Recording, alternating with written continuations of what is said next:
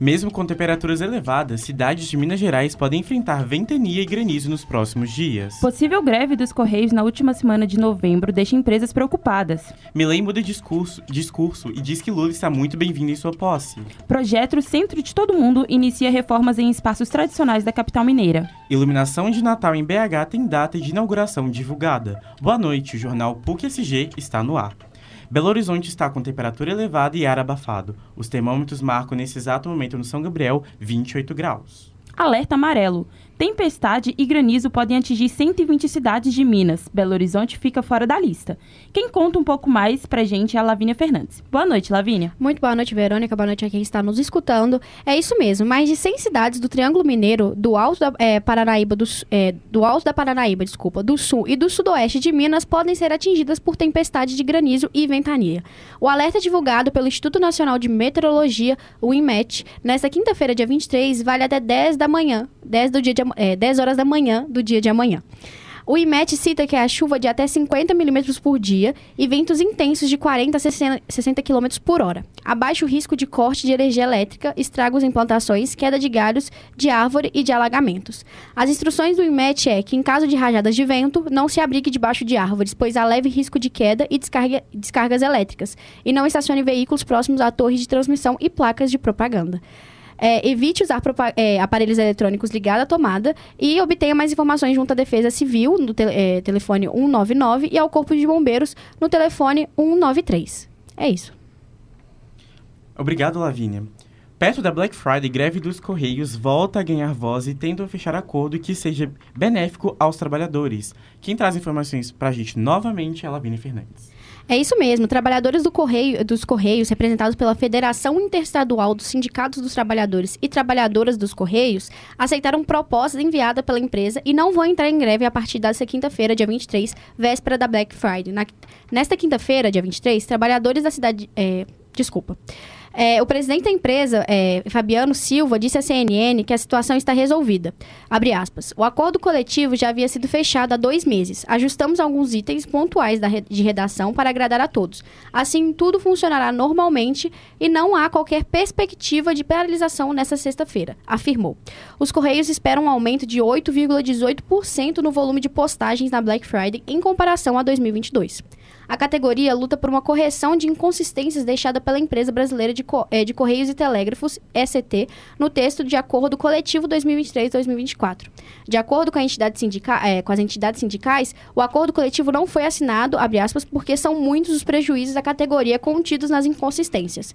O enorme desconto na antecipação antecipa antecipação, desculpa, do ticket Peru em pecúnia é só uma delas. Foi parcialmente corrigido pela empresa com a devolução da parte descontada no imposto de renda, mas ainda ficou um corte enorme e muitos companheiros receberam apenas 300 reais em vez dos mil de, é, de abono indenizatório Peru em pecúnia, diz o Sintec São Paulo. Os trabalhadores também reivindicam concurso público, melhores condições de trabalho e correção da tabela salarial, pelo valor de 250 reais para remuneração de até 7 mil. E acima dessa remuneração, corrigida pelo percentual de 3,53%, João. Obrigado, Lavínia. Javier Milei convida Lula para sua posse na Argentina, abre aspas, será muito bem-vindo, fecha aspas, afirma o novo presidente eleito. Quem, tra quem traz mais informações é a, é a repórter Verônica Lorena. Boa noite, Verônica. Boa noite, João. Na noite de quarta-feira, Javier Milei, recém-eleito presidente da Argentina, surpreendeu ao declarar que o ex-presidente brasileiro, Luiz Inácio Lula da Silva, seria bem-vindo em sua cerimônia de posse. Durante a entrevista ao canal argentino Todo Notícia, Milei afirmou que se Lula quiser vir à minha posse, será bem-vindo. Ele é o presidente do Brasil. O, gesto de Milei abre braços para possíveis interações diplomáticas entre os dois países e desperta curiosidade sobre as relações bilaterais na América do Sul. O convite acontece em meio a um cenário político em Milley, e Milley reconhece curtos circuitos na campanha, sem, no entanto, mencionar explicitamente os ataques feitos a Lula. A atitude do presidente eleito sugere um desejo de construir pontes e promover uma abordagem mais concili conciliatória, apesar das tensões que marcaram a recente campanha eleitoral. A repercussão do convite agora aguarda as posições deci decisões de Lula e as implicações diplomáticas que podem surgir desse gesto inusitado. É com você, Verônica. Obrigado, Verônica. Iluminação de Natal da Praça da Liberdade contará referências às regiões de Minas. A data de inauguração é no dia 2 de dezembro. Conta um pouquinho mais pra gente, Roniara. Boa noite, Verônica. Boa noite a todos. É, responsável por atrair milhares de turistas todos os anos, a tradicional iluminação de Natal da Praça da Liberdade, na região centro-sul de Belo Horizonte, será inaugurada no próximo dia 2 de dezembro. A data ela foi anunciada durante a apresentação do Natal de Mineiridade 2023, na manhã desta quinta-feira, 23 de novembro, em Belo Horizonte. Nessa edição, a decoração terá referência das regiões de Minas. E a novidade neste ano fica por conta da, da extensão da iluminação para fachadas de prédios do, do entorno da praça e da montagem de uma árvore de Natal e um presépio, instalado no Palácio da Liberdade. Além disso, um corredor iluminado será montado entre a praça e a Savassi, na Avenida Cristóvão Colombo, entre a Liberdade e a Praça 7, nas avenidas João Pinheiro e Afonso Pena. A decoração na capital é uma das centenas de atrações do estado. Entre as cidades que integram o projeto estão cidades como Tiradentes, Araguari, Barbacena, Bom Despacho, Três Marias, Pouso Alegre, Ouro Fino, Inhapim e Caratinga. O secretário do Estado de Cultura e Turismo, Leônidas Oliveira, explica que o projeto, que tem investimento previsto de 18 milhões, vai impulsionar o turismo no estado, além da potencialização e geração de emprego. O Natal da Mineiridade 2023 contará com cerca de 600 eventos em 450 municípios mineiros. A expectativa, segundo o governo de Minas, é que no período de fim de ano, o estado registre uma movimentação turística de 3 milhões de pessoas.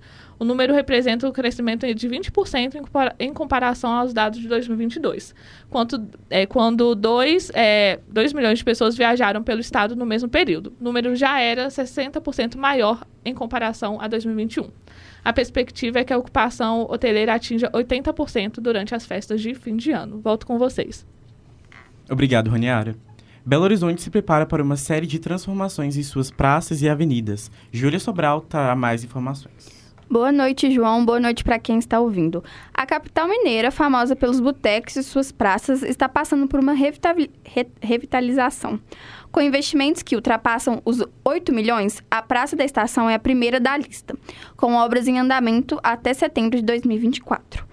Outros pontos emblemáticos, como a Praça da Rodoviária e a Praça do Papa, também estão no cronograma de intervenções, com investimentos estimados em 11 milhões e melhorias como novos playgrounds e áreas verdes. Essas revitalizações fazem parte do programa Centro de Todo Mundo, que busca transformar a região central em um local mais bonito, arborizado e atrativo para todos.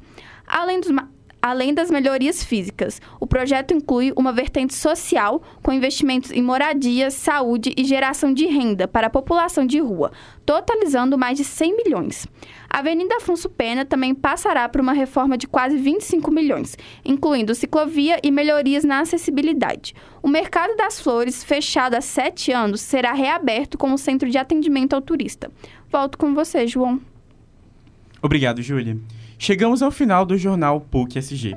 Apresentação: João Vitor Borges e Verônica Lorena. Produção: João Vitor Borges, Júlia Sobral, Lavínia Fernandes, Roniara Silva e Verônica Lorena. Trabalhos técnicos: Alexandre Morato e Júlia Salles. Coordenação: Getúlio Nuremberg. Obrigado pela sua audiência e até a próxima.